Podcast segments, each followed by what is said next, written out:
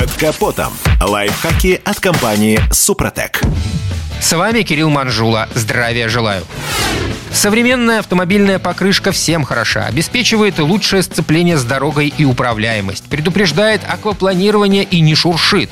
Справляется с бездорожьем или позволяет ехать очень быстро. Одним словом, на любой вкус. Выбирайте, кому что нравится. Нужно лишь соблюсти одно нехитрое правило – надеть шину на диск правильной стороной.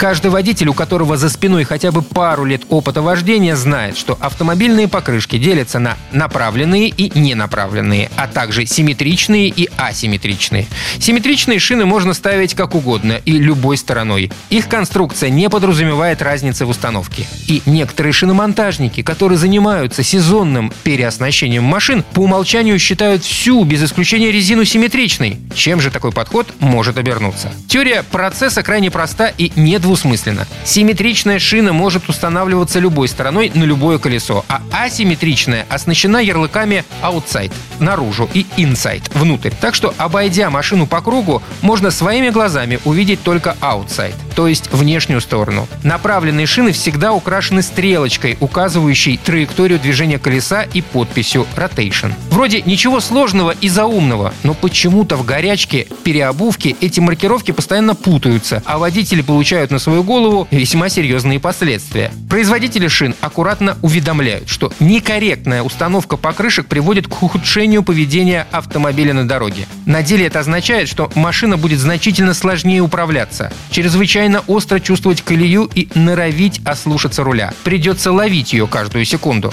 Двигаться, особенно в трассовом режиме, на таком транспорте не только небезопасно, но и, честно говоря, довольно затруднительно. Про повышенный расход топлива, дополнительную нагрузку на подвеску и привод, а также про фантастический износ самой шины скромно умолчу. И что же делать, если во время переобувки не уследили и почувствовали проблему только после старта? Однозначно возвращать и переделывать, поскольку дальнейшая эксплуатация автомобиля не только нежелательна, но и, как уже было сказано, крайне опасна.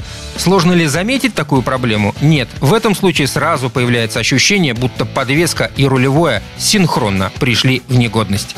На этом пока все. С вами был Кирилл Манжула. Слушайте рубрику «Под капотом» и программу «Мой автомобиль» в подкастах на нашем сайте и в мобильном приложении «Радио КП», а в эфире с понедельника по четверг в 7 утра. И помните, мы не истина в последней инстанции, но направление указываем верное.